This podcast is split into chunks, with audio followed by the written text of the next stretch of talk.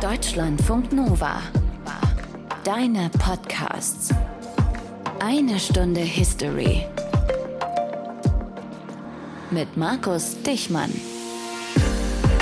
Direkt vor meiner Haustür ist eine Kneipe.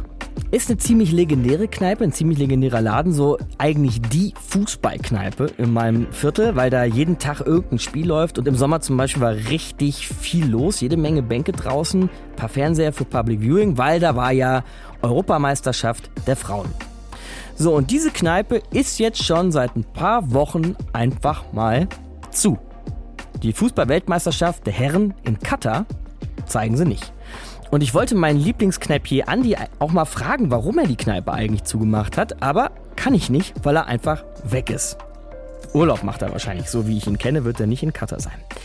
Es ist eins von vielen kleinen Beispielen für die große Skepsis rund um dieses Turnier. Das wurde alles schon jahrelang, monatelang diskutiert, wird auch während des Turniers jetzt alles wieder diskutiert. Aber wir wollen uns mal heute fragen, wie wir in Zukunft eigentlich mit solchen Großveranstaltungen in Autokratien oder Diktaturen umgehen können. Das versuchen wir wie immer zu verstehen anhand der Geschichte. Wir machen eine Reise durch Argentinien, Berlin, Kinshasa und Manila und landen am Ende auch wieder in Katar.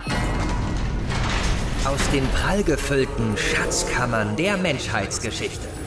Euer Deutschlandfunk Nova-Historiker Dr. Matthias von Helfeld. Grüß dich, Matthias. Hi, sei gegrüßt mit sportlichem Gruß. Ja, bevor es aber sportlich wird, lass uns noch ganz kurz über eine Großveranstaltung schon reden, aber eine History-Großveranstaltung in dem Fall. Wir sind live in Mannheim am 12. Januar. So ist es. Und zwar beim SWR Podcast Festival haben wir die Ehre teilzunehmen. Das Ganze findet statt in der Alten Feuerwache in Mannheim, wie du eben gesagt hast, und zwar um 20 Uhr.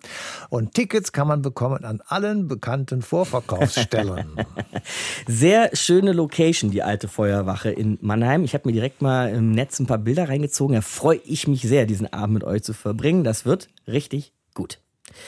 Heute, Matthias, also weil die WM in Katar läuft, befassen wir uns mal mit der Geschichte von sportlichen Großveranstaltungen. Und da kann man tatsächlich bis zurück in die Antike gehen, um ein ganz, ganz großes Vorbild zu entdecken. Ne? Genau, und zwar bis in die archaische Zeit, also ungefähr 800 Jahre vor Christus Geburt, mhm. nach Athen natürlich, ins antike Athen. Dort gab es Olympische Spiele, aber wir müssen einschränkend sagen, wie immer mit der griechischen Geschichte, es ist nicht so ganz einfach, weil die Quellenlage halt wirklich unklar ist und wir gar nicht so ganz sicher sein können, ob alle Infos, die wir so glauben zu haben, ob die wirklich stimmen. Aber immerhin, es werden in diesen, ich sag mal, Überlieferungen Disziplinen genannt, die wir heute noch kennen. Die Stadionrunde, also der 400-Meter-Lauf. Mhm. Die Doppelrunde, also der 800-Meter-Lauf. Dann gab es den Fünfkampf. Das war Weitsprung, Speerwerfen, Diskuswerfen, Ringen und eine Stadionrunde. Und es gab natürlich Ringen und Boxen als Einzelsportarten.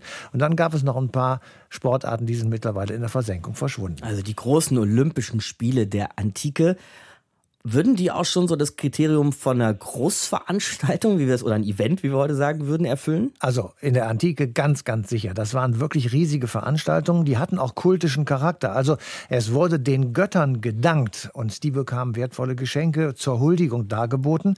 Zuschauer und Künstler strömten in großer Zahl und schauten sich das an. Es gab regelrechte Preisgelder, aber andere als heute. Mhm. Damals gab es für den Sieger vor Ort einen Kranz auf die Stirn, das kennen wir ja von den vielen Bildern, und ein Siegermahl an einem heiligen Ort mit Geistlichen oder mit anderen Würdenträgern. Aber zu Hause, da ging dann richtig der Bär los. Da gab es dann Preisgelder. Es konnte so passieren, dass du keine Steuern mehr bezahlst. Das ist ja auch nicht schlecht. Mhm. Es gab freie Verpflegung. Manchmal gab es Silber oder Naturalien oder feine Stoffe. Und dann allmählich professionalisierte sich das immer mehr. Es gab dann Betreuer, es gab Trainer und natürlich gab es Angehörige, die dann im Gefolge des Sportlers immer mitfuhren. Interessant, eigentlich wie heute, ne? wo es Aufmerksamkeit und Geld zu gewinnen gibt kommen mhm. dann auch die Profis ins Spiel.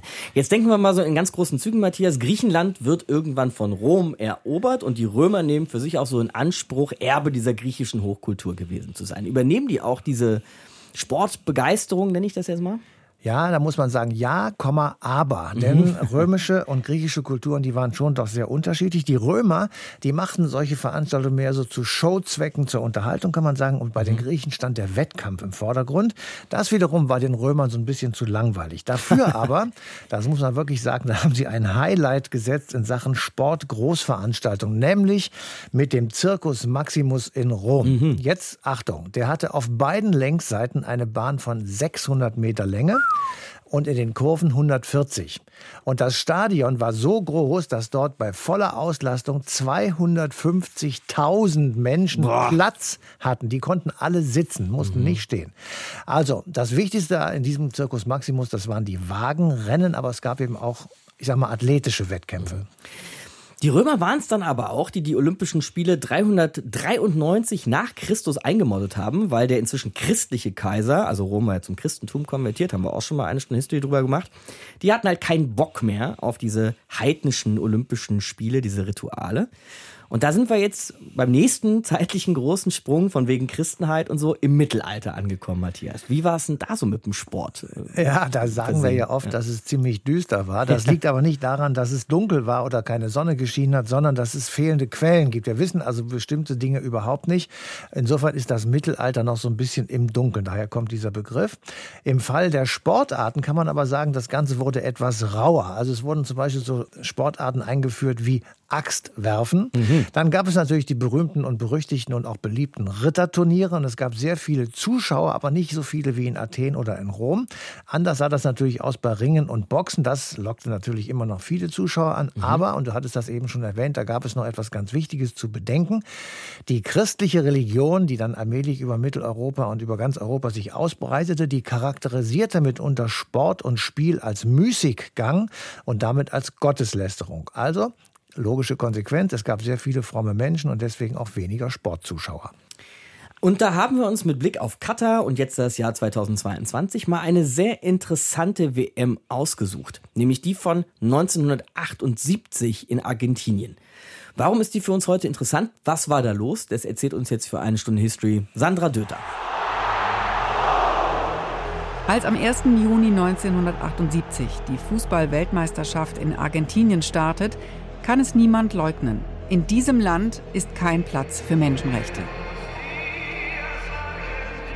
Seit einem Militärputsch zwei Jahre zuvor herrscht dort eine rechtsgerichtete Junta. Sie verfolgt, foltert und ermordet alle, die ihr gefährlich werden können. Menschenrechtsorganisationen rufen dazu auf, die Weltmeisterschaft zu boykottieren. Der Fußball-Weltverband FIFA sieht aber keinen Grund dafür. Der Deutsche Fußballbund verpasst seinen Spielern einen Maulkorb für die WM und lässt sie lieber in der Sportschau zusammen mit Schlagerstar Udo Jürgens ein harmloses Liedchen trällern. Dias Argentina, so heißt meine Melodie.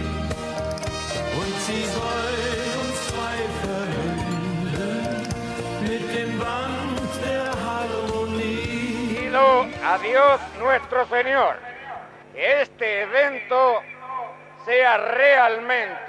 Ich bitte Gott, unseren Herrn, darum, dass dieses Ereignis wirklich dazu beitragen wird, den Frieden zu bejahen. Den Frieden, den wir alle wollen, für die Menschen in der ganzen Welt.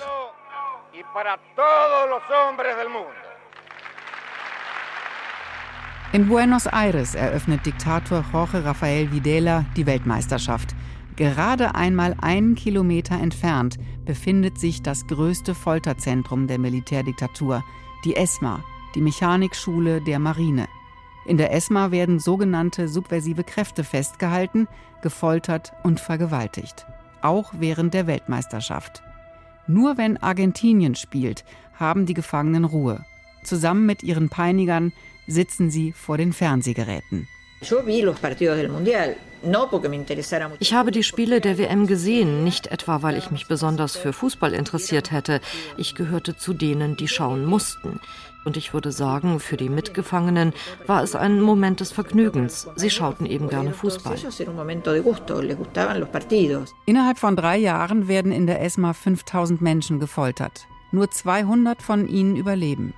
Viele der Gefolterten werden betäubt, in ein Flugzeug geladen und über dem Rio de la Plata abgeworfen.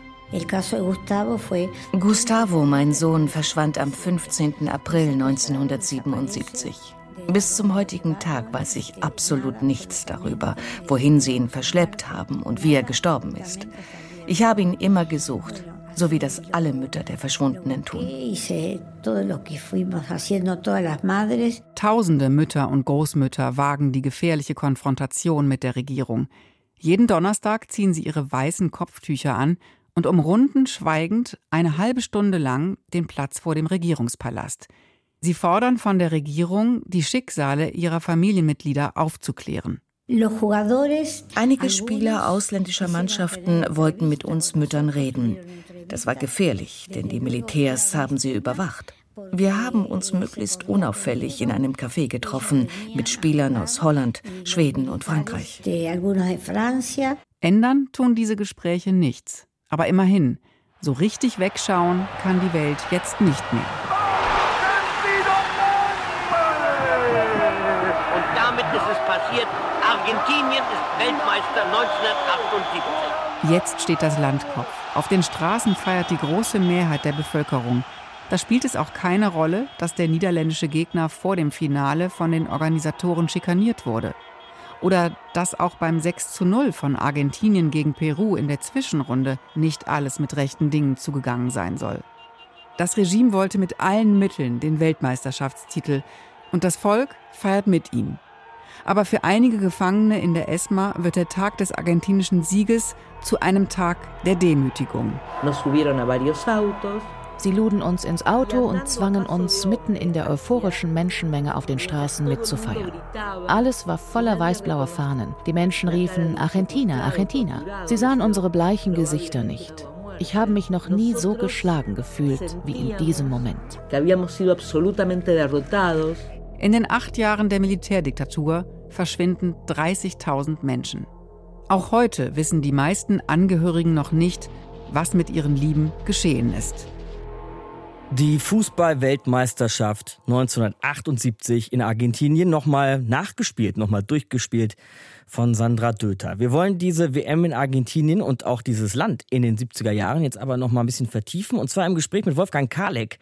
Er ist Rechtsanwalt mit Schwerpunkt Menschenrechte und hat sich mit der argentinischen Militärdiktatur intensiv beschäftigt. Hallo, Herr Kalek. Hallo, Herr Lichtmann. Schauen wir uns doch nochmal diese Jahre unmittelbar vor der WM an, Herr Kalek. Seit 1976 regierte die Militärdiktatur. Was war in diesen zwei Jahren zwischen, ja, ich sag mal, Machtübernahme und WM schon alles passiert? Also zwischen 66 und 78 war die blutigste Phase einer der brutalsten Militärdiktaturen der damaligen Zeit in Argentinien. Zehntausende von Menschen befanden sich in Folterzentren und wurden dann entweder verschwunden gelassen oder getötet auf die eine oder andere Art und Weise. Und darunter eben auch zwei Dutzend deutsche und deutschstämmige ähm, Menschen. Und mhm. darüber war auch die Bundesregierung informiert. Da haben auch Menschenrechtsorganisationen darauf aufmerksam gemacht, ohne dass das allerdings hier gehört wurde. Die Bundesregierung war informiert, äh, Menschenrechtsorganisationen haben darüber gesprochen, sagen Sie, Herr Kalek. Und 1978 und in den Jahren davor gab es natürlich auch schon die FIFA und auch schon die heute berühmt-berüchtigten FIFA-Funktionäre. Wussten die nichts davon? Naja, klar wussten die, alle wussten, was da läuft. Es war ja kein Geheimnis und vor allem 1978 war es kein Geheimnis mehr. Man kann das heute anhand auch der Akteneinsicht von Akten aus dem Deutschen Auswärtigen Amt nachvollziehen, aber auch angrund, aufgrund von Zeugenaussagen von Zeitbeteiligten. Am Anfang, so in der ersten Phase der Militärdiktatur ab März 1976, hat man noch in Frage gestellt, dass überhaupt Folterungen und Repressionen in diesem Ausmaß stattgefunden hat. Mhm. Es war so ein bisschen so der kalte Kriegsgedanke. Es ging gegen den in Anführungsstrichen kommunistischen Feind und man musste Ordnung schaffen, auch in Anführungsstrichen. Und wo gehobelt wird, falsch stehen. Also wenn da so ein paar Kommunisten über die Klinge springen, dann war das nicht weiter der Rede wert. Und als dann nach und nach klar wurde, dass es sich um Repressionen wirklich in einem dramatischen Ausmaß handelt, dann wechselte sozusagen die Argumentation und dann hieß es, wir können uns nicht ausschließlich auf Informationen von so komischen Gruppen wie Amnesty International mhm. ähm, leiten lassen. Also Amnesty International war noch nicht die, hatte noch nicht die Reputation wie heute, ähm, sondern es wurde auch in Frage gestellt. Und später hieß es dann, wir haben die außenpolitischen und wirtschaftlichen und militärischen Interessen überwiegen das Interesse an den Menschenrechten. Also man hatte klare Prioritätensetzung und das ist natürlich auch ein Unterschied zu heute. Heute könnte man gar nicht mehr so über dieses Ausmaß von Menschenrechtsverletzungen hinweggehen. Aber damals hat man auch bei den Fußballern und den Fußballfunktionären hat man es noch geleugnet und dann halt ignoriert. Gab es denn aber dann sage ich mal, äh, Kreisen jenseits der Politik ähnliche Diskussionen wie heute? Also, dass man eine Weltmeisterschaft in Argentinien vielleicht auch einfach boykottieren sollte? Man muss halt sagen, es war, war halt nur eine relativ kleine Gruppe, ähm, die damals darauf aufmerksam gemacht hat. Es waren halt, das Zentrum war halt in München, weil da war der, der deutsche Student Klaus Zieschank, mhm. ähm, ist inhaftiert und dann auch später ermordet worden und dann in Baden-Württemberg da hat es die Elisabeth Käsemann getroffen, die ist dann 1977 umgebracht worden. Übrigens auch da noch eine, noch eine, eine gräuslige Anekdote. Da hat dann 1977 ein Freundschaftsspiel zwischen dem amtierenden Weltmeister Deutschland von 74 und eben Argentinien stattgefunden. Und man hat kurz vor diesem Freundschaftsspiel wurde, wurde eben die Leiche von Elisabeth Käsemann offiziell gefunden. Und man hat den Leichenfund nicht bekannt gegeben vor dem Freundschaftsspiel, um die Atmosphäre nicht zu stören. Ja. Also es wird einem schlecht und ich glaube, so würde heute auch nicht mehr damit umgegangen werden. Da ist die Öffentlichkeit sehr viel aufmerksamer. Aber damals war es eben nur ein sehr kleiner Teil der Öffentlichkeit. Und ich sage nochmal, es war der Kalte Krieg. Und da hatte man auch eine andere Einstellung darüber, wie man mit Kommunisten oder mit behaupteten Kommunisten, mit Linken umgeht. Und es gab ja sogar Äußerungen auch aus dem Kreise der Fußballnationalmannschaft, die Folter ein Stück weit relativiert haben. Ja, also das Verständnis ist, glaube ich, heute schon gewachsen für Menschenrechte und dafür, dass sie beachtet werden müssen. Auch die Empathie ist gewachsen und das immerhin kann man schon auch feststellen anlässlich der Weltmeisterschaft gerade in Katar. Ja, ich denke, trotzdem gibt es da irgendwie Parallelen, ähm, auch wenn 78 ja. und 22 nicht so richtig vergleichbar sind. Aber auch heute gibt es nicht zuletzt deutsche Nationalspieler, die sagen, sie wollen sich äh, die Stimmung und die Vorfreude auf so ein Turnier da nicht madig machen lassen. Sie haben ja gerade gesagt, bloß nicht die Stimmung irgendwie versauen. Wie ist denn dann Argentinien 78 so aufgenommen worden? Wurde es weltweit irgendwie gefeiert als großes Fußballfest? Ich denke schon. Also es waren ja auch nur, ich meine, es waren ganz wenige in ganz wenigen Ländern war die Kritik, ist die Kritik ein bisschen lauter geworden und ähm, ja, es gab halt ein paar holländische Nationalspieler, das muss man schon sagen. Die Holländer waren da ein Stück weiter. Mhm. Ähm, es gab französische Stimmen und es gab natürlich dieses wunderbare, leuchtende Beispiel von dem Torwart Ronny Hellström, dem Schweden, der damals bei Kaiserslautern gespielt hat, der tatsächlich auch die Begegnung mit Menschenrechtsorganisationen gesucht hat. Ja. Das war möglich, ja, es war möglich, aber man muss sich einfach auch nochmal vergegenwärtigen, anstatt eben bei den Menschenrechtsorganisationen vorbeizugehen und sich ein Stück weit zu solidarisieren, hat man sich mit dem ehemaligen Wehrmachtoberst Rudel, mit dem berüchtigten Kampfpiloten aus dem Zweiten Weltkrieg mhm. getroffen und hat sozusagen das, die, die Tradition der Wehrmacht gefeiert wohl wissend, dass Rudel nicht nur der alte Wehrmachtsheld war, als der dann in diesen Kreisen noch angesehen wurde, sondern eben auch rechtsradikale und faschistische Netzwerke von Argentinien aus organisiert hat. Und der DFB der damaligen Zeit, auch das ist so nicht mehr vergleichbar, das war ein Haufen von Reaktionären. Das muss man einfach mal so deutlich sein. Das war der reaktionärste, gehört zum reaktionärsten Teil der deutschen Gesellschaft. Und wäre es schön, wenn da jetzt auch noch mal jemand Worte drüber verlieren wird, aber Nochmal, ich denke, das ist ein anderer, das ist schon heute anders. Natürlich die Kommerzialisierung des Fußballs, die Korruption bei der Vergabe und auch die Tatsache, dass europäische Firmen an dem Stadionbau mitgewirkt haben, wo so viele Menschen gestorben sind. Das ist alles skandalös. Aber ich sage es nochmal, ich will nicht in so einen Zynismus verfallen, sondern feststellen, immerhin wurde es berichtet und immerhin gibt es Menschen, die sich mit dem Thema beschäftigen und es findet eine große öffentliche Diskussion in Deutschland statt. Und die findet ja nicht immer statt. Also wir haben ja Geschäftsbeziehungen mit vielen Diktaturen, mit vielen autoritären Ländern. Mhm. Viele unserer Produkte, die wir, in den, die wir kaufen, ähm, werden unter sehr dubiosen, menschenrechtswidrigen Bedingungen produziert. Aber darüber, genau darüber müssen wir reden. Dürfen wir unsere Handy mit Koltan äh, benutzen, das im Kongo von Sklavenarbeitern produziert mhm. wurde? Was ist mit den ganzen Billigtextilien, die wir von Menschen produziert bekommen, die kaum über das Existenzminimum verdienen und so weiter und so fort. Also wichtig ist, dass diese Diskussion stattfindet. Und wichtig ist aus meiner Sicht auch, dass wir politisch darüber reden, dass sich etwas ändern muss und diesen, dass die Weltwirtschaft anders funktionieren muss und dass das nur zum Teil mit unserem Konsumverhalten zusammenhängt. Aber nochmal, schön ist, dass es auf den Tisch gebracht wurde. Und das ist anders als 1978, hat uns Wolfgang Kalik eben erklärt hier in Deutschlandfunk Nova. Danke fürs Gespräch, Herr Kalik. Danke Ihnen. Tschüss.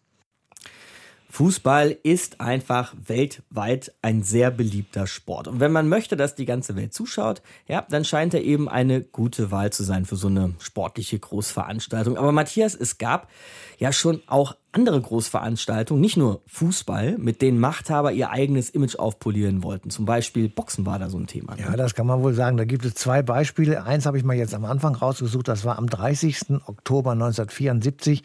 Das berühmte Rumble in the Jungle. Das hat stattgefunden in Kinshasa. Das ist heute die Demokratische Republik Kongo. Damals trat an Box-Weltmeister George Foreman gegen Muhammad Ali, mhm. der ein Comeback versuchte und nach vielen Runden schweißtreibenden Kampfes kann man wirklich sagen, wurde Ali neuer Weltmeister. Er hat also Formen besiegt. Und der Grund, warum sie nach Kinshasa gegangen sind für diesen Kampf, war einmal, die Einnahmen für die beiden waren steuerfrei. Und das andere, der Diktator hieß damals Mobutu und der polierte sein Image und das Image seines Landes, das war damals noch Saire, heftig auf. Ja, vielleicht funktionieren äh, Boxkämpfe besonders gut, die Bevölkerung für sich einzunehmen und über den Sport hinaus auch Kapital rauszuschlagen, weil die halt so tatkräftig wirken und entschlossen und bissig irgendwie. Ne? Ja, das glaube ich schon. Das war besonders zu sehen in dem zweiten großen Boxevent, das jetzt hier zu erwähnen ist, nämlich der Kampf von Muhammad Ali, dieses Mal gegen Joe Frazier. Der fand statt am 1. Oktober 1975 und zwar auf den Philippinen in Manila. Die philippinische Regierung, die hatte konkret äh, damit gelockt, dass Auflagen erleichtert wurden und damit haben sie amerikanische Austragungsorte aus dem Rennen gestochen. Beides waren Amerikaner, hätte eigentlich dort stattfinden können. Mhm. Genützt hat es dem Diktator Marcos, der seit 1972, also kurz davor schon, mit Ausnahmezustand und Kriegsrecht über die Philippinen herrschte. Das waren jetzt zwei Beispiele aus Afrika bzw. Asien, aber es gibt natürlich auch viele Beispiele anderswo. Also Olympische Spiele in Peking, Fußball-WM in Katar oder natürlich ganz besonders für uns Deutsche die Olympischen Spiele 1936 in Berlin. Da hat Matthias jetzt natürlich nochmal ein echtes Schwergewicht in den Raum geworfen, wenn es um sportliche Großveranstaltungen in Diktaturen geht. Die Olympischen Spiele nämlich 1936 in Berlin. Unter Schirmherrschaft der NS-Diktatur.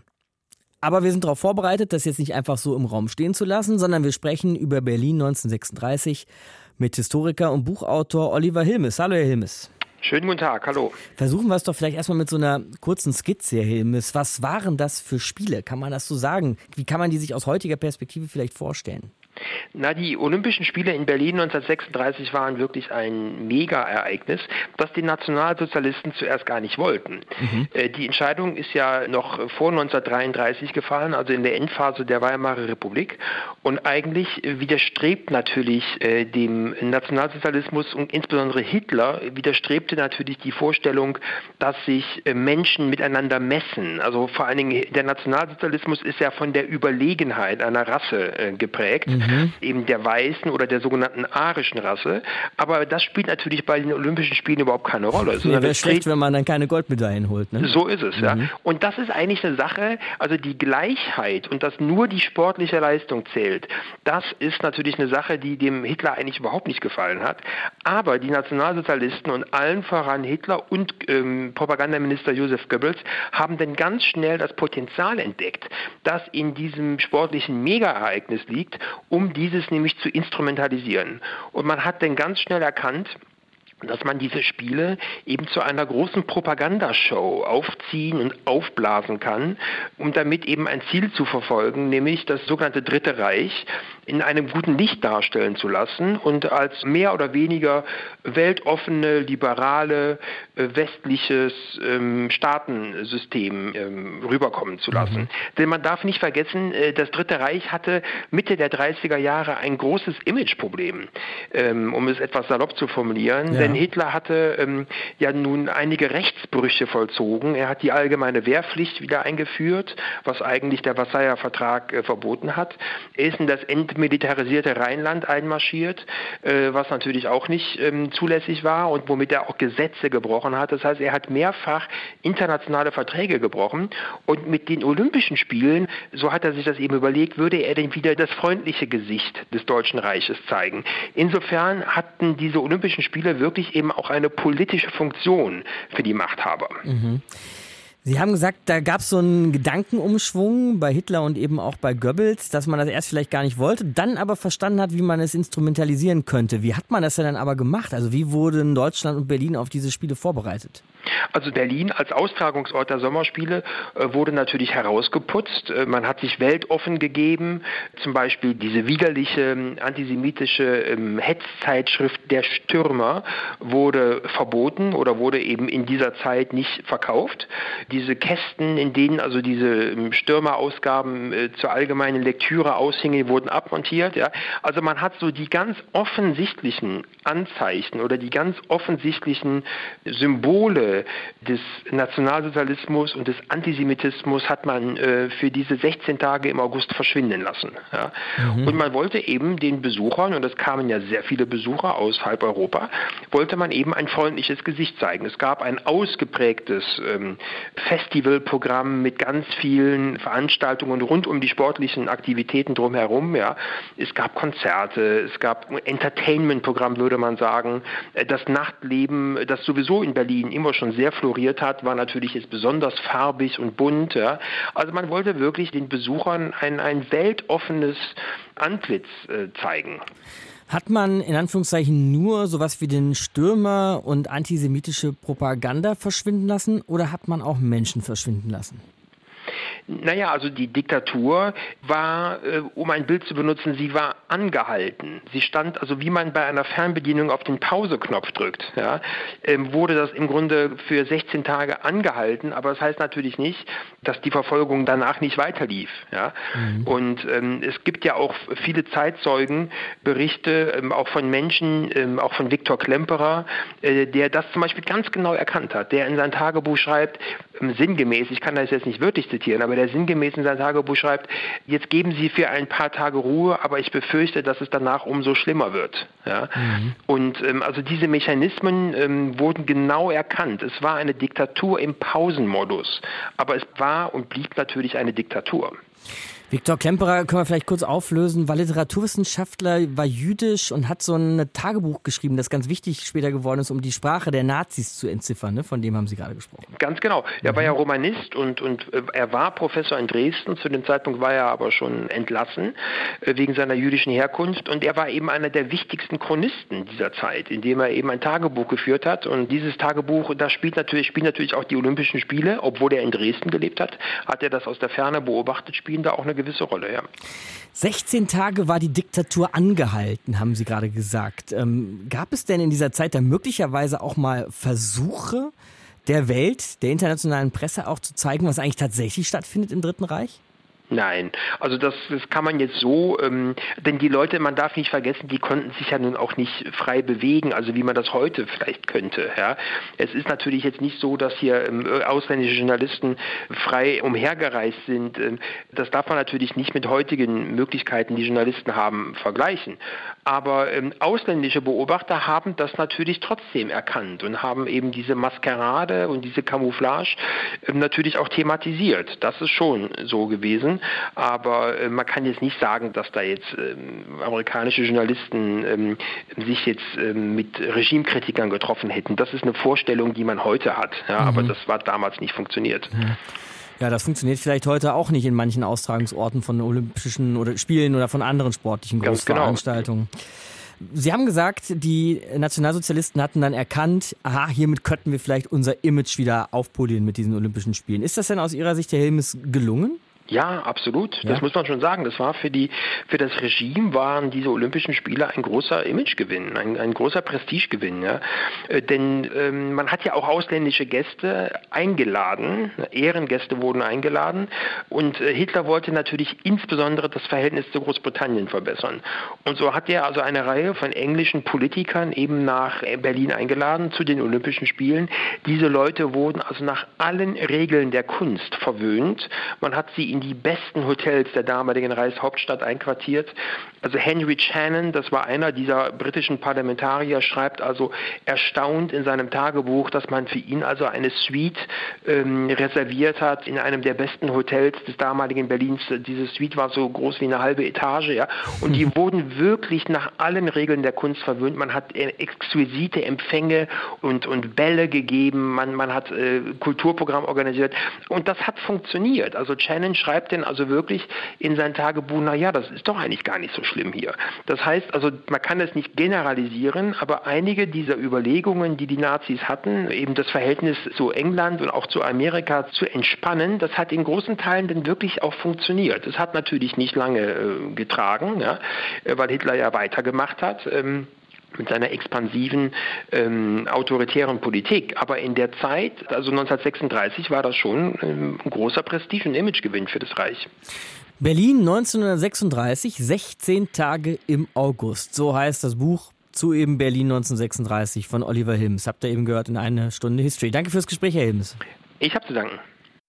Beispiele haben wir genannt also, ja, die WM in Argentinien, auch den Rumble in the Jungle in Kinshasa und natürlich, nicht zuletzt und nicht zu vergessen, Olympia 1936 in Berlin. Beispiele für Großveranstaltungen in Diktaturen und Autokratien, aber die sind völlig verschieden, eventuell allerdings doch auch mit Gemeinsamkeiten. Wollen wir mal drauf schauen mit Christian Glässel.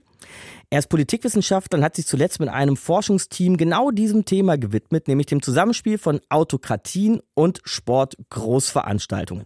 Eben auch am Beispiel von Argentinien 1978. Hallo, Herr Gläsel. Ja, guten Tag.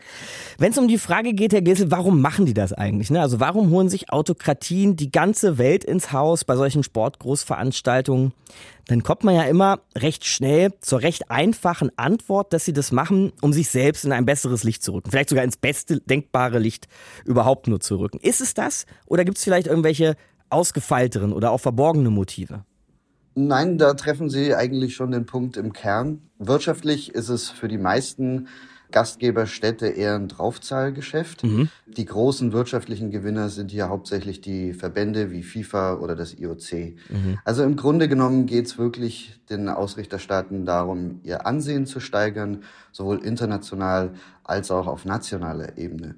Und jetzt möchten Sie sich vielleicht fragen, warum sportliche Großereignisse dafür so ein geeignetes Mittel oder Absolut. so eine gute Gelegenheit ja. sind. Und vor ja. allem ob, auch, ob es funktioniert, dann anschließend auch dieses Image aufzupolieren.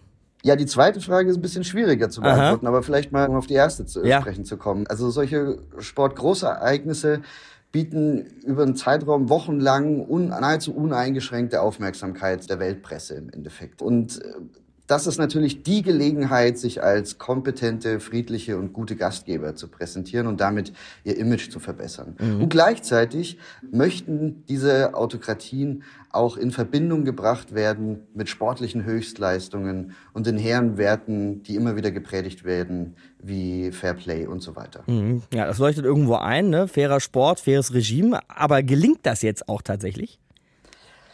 Ja, das ist wirklich sehr schwer zu beantworten. Wir wollen uns das definitiv in naher Zukunft auch nochmal systematischer angucken. Mhm. Letztlich hängt es natürlich auch stark davon ab, wie die SportlerInnen oder die Mannschaft bei dem Turnier dann auch abschneidet. Also das lässt sich nicht voneinander trennen. Also die Mannschaft des Gastgeberlands. Genau, die mhm. Mannschaft des Gastgeberlandes. Wenn das gut läuft, wie im Fall von Argentinien, vielleicht auch, man munkelt ja mit ein bisschen Nachhelfen, dann äh, ist sicherlich äh, eine gewisse Euphorie erstmal spürbar im Land, äh, die sich vermutlich dann auch auf die politische Führung abfärbt. Wie nachhaltig das dann ist, ist die nächste Frage, die es zu beantworten gilt. Mhm. Gibt es dabei irgendwie so ein autokratisches Rezept, wie man so eine Großveranstaltung vorbereitet? Also mindestens, das sieht man ja immer, irgendwie ein großes, fettes imposantes und auch repräsentatives Stadion, das gehört irgendwie schon mal dazu, ne? Mhm. Ja, auf jeden Fall. Und äh, nicht zu vergessen hier auch die Eröffnungsfeiern, die ja mhm. immer ein sehr ähnliches Bild transportieren und auch in die Welt senden sollen. Also häufig sieht das dann fast so aus, als würden sich die Protagonisten da unten auf dem Spielfeld wie, wie ein großer Schwarm bewegen. Und das ist auch eine gewollte Assoziation. Also es soll signalisieren, wir sind uns hier einig und wenn wir nur Einigkeit zeigen, dann können wir auch zusammen viel erreichen. Also es soll auch verhindert werden, dass der Eindruck entsteht, steht, hier ist irgendwie eine gespaltete mhm. Gesellschaft. Genau, um diese Einigkeit zu zeigen, muss man also alle Uneinigkeit erstmal loswerden. Das ist vollkommen richtig. Die Kehrseite nämlich dieser uneingeschränkten Medienaufmerksamkeit, gerade auch der ja investigativ trainierten Presse in westlichen Ländern, stellt natürlich nicht nur die große Bühne für das Regime dar, sondern auch gleichzeitig eine große Gefahr. Und dieser Gefahr sind sich autokratische Regime auch durchaus bewusst. Sie müssen sich das so vorstellen. Also das Horrorszenario für jeden Autokraten ist dass die Opposition schlichtweg die große Bühne der Weltöffentlichkeit während des Turniers kapert und das Regime im Endeffekt mit öffentlichen Zurschaustellung von Unzufriedenheit blamiert. Während die Weltpresse im Land ist, können diese autokratischen Regime natürlich auch nicht auf die Instrumente zurückgreifen, die sie sonst vielleicht verwenden würden, nämlich vor den laufenden Kameras der Weltpresse auf die Demonstranten losgehen und einschlagen. Das ist ein absolutes Horrorszenario ein PR-Desaster, der mit einem Ansehensverlust einhergehen würde, statt mit einem Gewinn. Und das wollen sie natürlich um jeden Preis verhindern.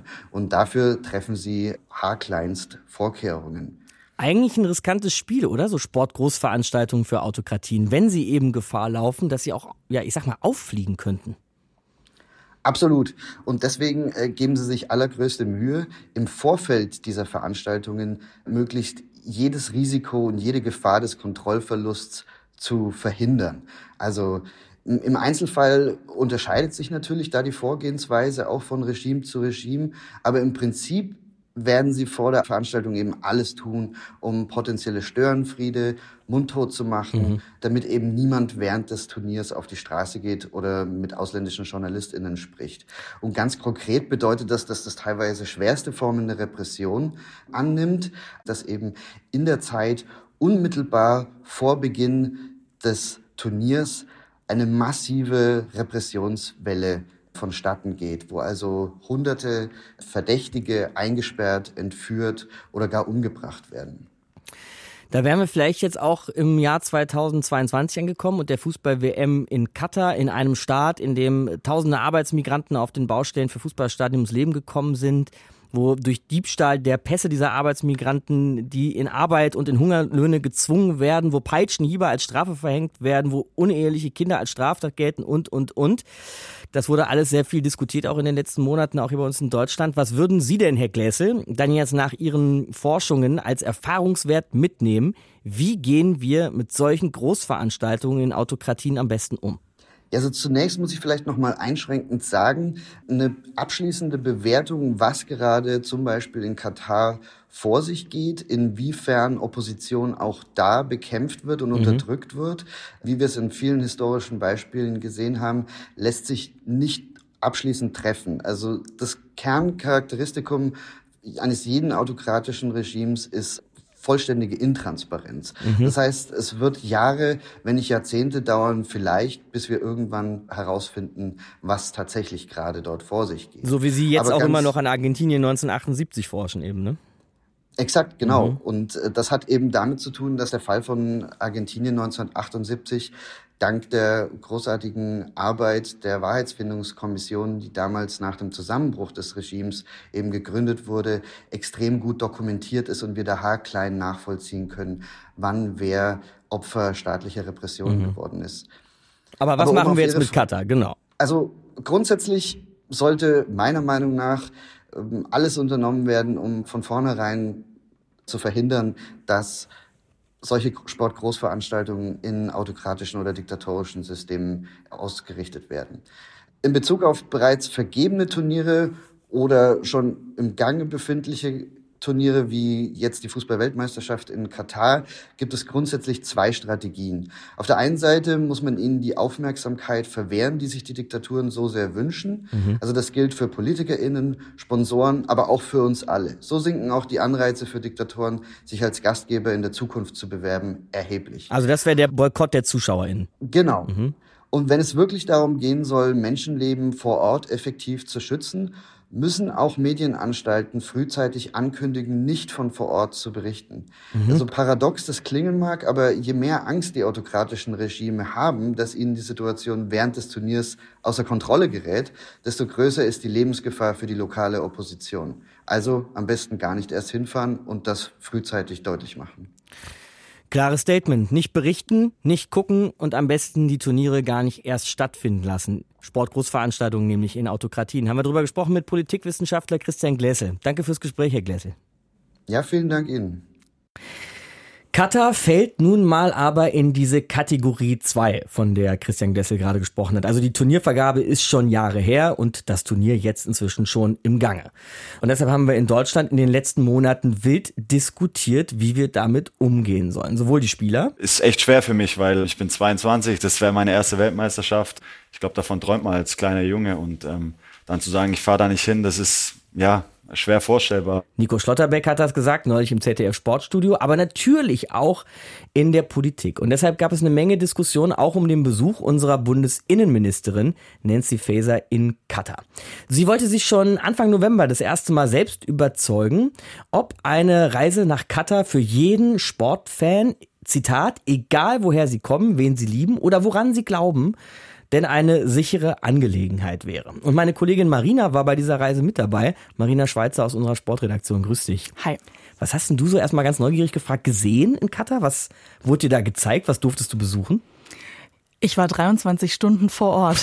Ich habe nicht besonders viel gesehen. Ja. Hatte auch noch ein bisschen abgespeckteres Programm als die Ministerin, denn mhm. bei diesen ganzen Gesprächen mit den Offiziellen, da durften wir nicht dabei sein. Also wir sind viel mit dem Bus durch Doha kutschiert worden. Ich habe sehr viel Neues gesehen, viel Gold und Beige so im Innenraum. Ähm, mhm.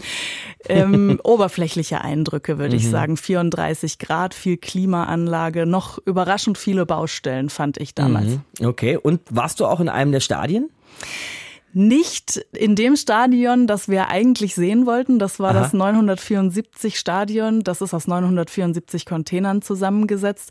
Aha. Es war so ein Verkehrschaos an dem Tag, an dem wir da durchgefahren sind, weil nämlich so eine große Straße am Strand gesperrt wurde für den Autoverkehr, weil der, also diese Straße ist jetzt während der WM eine Fußgängerzone. Mhm. Und wir waren in so langen Staus, dass es uns am Ende nur gereicht hat, kurz am Lusail Stadion, am Finalstadion in Doha an anzuhalten nur auf dem Parkplatz. Es war nicht so richtig greifbar, alles abgesperrt und irgendwie okay. für uns ja unwirklich ungreifbar. Abgesperrt, weil da auch noch Baustelle oder wie war das? Es gab noch Vorbereitungen darum ja, herum. Okay, ja. sagen wir es so.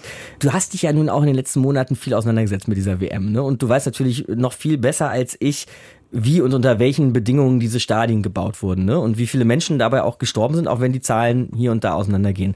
Daher äh, ehrliche Frage, Marina, hattest du ein mulmiges Gefühl, als du dann vor diesem Stadion standst?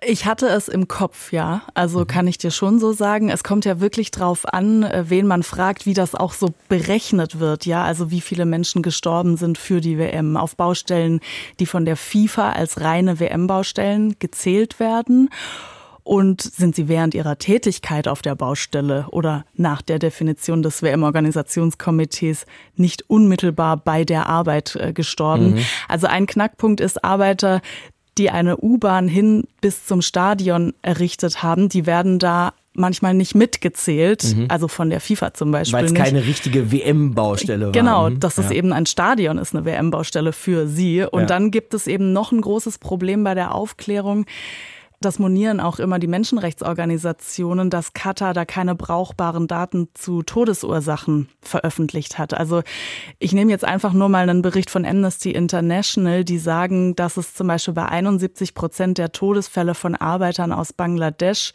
als Todesursache angegeben wurde, dass es da einen natürlichen Tod gab. Und da machen eben viele ein Fragezeichen dran, wenn es hier um Menschen geht, die oft keine 40 Jahre alt sind. Also mhm. wir haben das übrigens online einmal aufgeschlüsselt, wer das ganz genau wissen will, die Zahlen und warum das oft sehr durcheinander geht mit ganz unterschiedlichen Zahlen. Also ja, ich hatte das im Hinterkopf. Verdammt spannender Artikel lege ich euch wirklich ans Herz. Findet ihr auf deutschlandfunk.de zu den Todeszahlen und den verschiedenen Zahlen, die es da gibt, eben rund um Katar. Hattest du denn das Gefühl, du hast es gerade auch schon mal so ein bisschen durchblicken lassen, ja, hier kann jetzt bald, was ja kurz vor Turnier statt da, tatsächlich das größte Fußballturnier der Welt stattfinden? Ja, ich habe ja kurz die Baustellen angesprochen, die mich noch ein bisschen überrascht haben. Da wird sicherlich vieles, was da gebaut wird, auch erst für nach der WM geplant fertig. Ja, ich hatte das Gefühl, ich hatte sogar das Gefühl, dass diese riesige Infrastruktur mitten in der Wüste einfach noch zu überdimensioniert war vor der WM. Also mhm. es gibt eine Struktur, die noch gefüllt werden muss, habe ich irgendwie gedacht. Acht Stadien auf so engem Raum, die man dann auch schon im Landeanflug so sieht. Also das ist ja, Ach, krass, ja. in anderen Ländern, in denen eine Fußball-WM stattfindet, über ein ganzes großes Land verteilt. Aber auch riesige neue Hotels und Wolkenkratzer, bei denen man dann nur im Kopf hat, okay, hier werden demnächst sehr viele Menschen sein, was ja jetzt auch so ist. Mhm. Die Ministerin Nancy Faeser hat dann eine Sicherheitsgarantie ausgesprochen. Also jeder Fußballfan, habe ich ja vorhin schon gesagt, egal wen er liebt, woher er kommt, an wen er glaubt, das war das Zitat, könne sich sicher fühlen in Katar und sie sehe das Land sogar auf einem guten Reformweg. Wie würdest du solche Äußerungen einordnen? Also Nancy Faeser hat damals gesagt, dass ihr die Sicherheitsgarantien sehr wichtig waren. Aber es ist eigentlich eine Voraussetzung für eine Fußball-Weltmeisterschaft, ähm, dass Fans sicher sein können mhm. oder zumindest eine Selbstverständlichkeit wie es für die LGBTQ-Community weitergeht nach der WM, wie nachhaltig da so ein Umdenken stattfindet, ist fraglich. Also es gibt ja jetzt immer wieder, gab auch vor der WM Äußerungen von Menschen, wie zum Beispiel vom WM-Botschafter selbst, der im ZDF, das haben vielleicht manche noch im Kopf, Homosexualität als wörtlich geistigen Schaden bezeichnet hat. Bei der Sache Reformen in Sachen Arbeitsrechte, die sind teilweise echt umgesetzt. Teilweise werden da zum Beispiel Arbeitende immer noch nicht bezahlt. Unterbringung ist schlecht. In der Region sagen Experten schon, ja, da sind Reformen schon im Vergleich zu anderen da, die herausstechen, im Vergleich zu Nachbarländern. Aber einiges eben nur auf dem Papier und ob das nach der WM dann so bestehen bleibt und so auch weiter durchgezogen wird, da würde ich sagen, muss man einfach abwarten. Also mhm. was da jetzt wirklich für die WM ins Schaufenster gestellt wird und was dann auch danach, als strategisch wird gesagt, dass es danach weitergehen soll, ja, mit den Reformen. Und dann reden wir mal noch über den Boykott. Also. Fans boykottieren, es gibt Kneipen, die boykottieren, die Spiele nicht zeigen. Wir boykottieren offensichtlich nicht. Ich meine, wir reden zumindest ja. über die, das Turnier in Katar. Und ihr berichtet auch weiter mit der Sportredaktion. Ja, also ich denke, das muss jeder selbst entscheiden, ob er sich davon auch unterhalten lassen kann und will. Jetzt erstmal auch von dem Fußball. Als Journalistin bin ich natürlich dafür, dass man wirklich genau hinschaut, auch neben das Stadion und sich da eine Meinung bildet. Zuschauerboykott würde der FIFA, glaube ich, eher auf der ganz, ganz großen Skala erst was machen. Ja, mhm. also man also muss das ja wirklich Millionen weltweit denken zuschauen. oder mhm. merken, dass der europäische Markt, wie das ja immer heißt, dann also Zuschauermarkt wirklich brutal einbricht. Dann ist das ein wichtiger Markt äh, für die FIFA. Aber da können sich Fans natürlich auch an ihren Verband richten, der ja der größte der Welt ist und da vielleicht sein Gewicht auch ausspielen kann. Mhm. Also wir machen während der WM jeden Tag eine Podcast-Folge. Matthias Friebe, mein Kollege, ist auch vor Ort und wir schauen eben dann auch genau dahin, also auf die wir jetzt gerade auch geschaut haben, also auch neben das Stadion.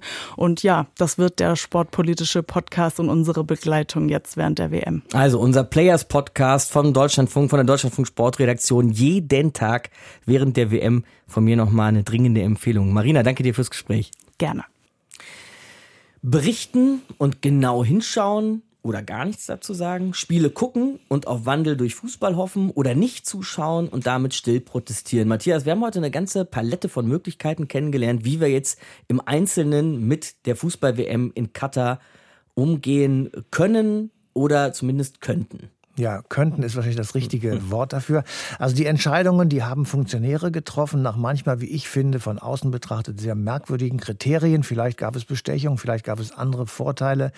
Aber die Entscheidungen hängen ab vom TV-Geld und von den Sponsorengeldern. Und die wiederum sind abhängig und sie schielen da ja auch immer drauf, was für Quoten sie im TV, also im öffentlichen Fernsehen, aber auch in den Bezahlkanälen bekommen. Man kann also, ich sag mal, abstrafen durch Nicht-Glotzen. Ja. Zudem zeigen die vielen Kneipen Kneipen überhaupt keinen Fußball aus Katar. In vielen Städten ist das Public Viewing abgesagt. Also all das kratzt so ein bisschen am Image des werbeträchtigen Fußballs als Ware. Und das ist jedenfalls nach meiner Meinung das Einzige, was wir tun können. Nicht gucken.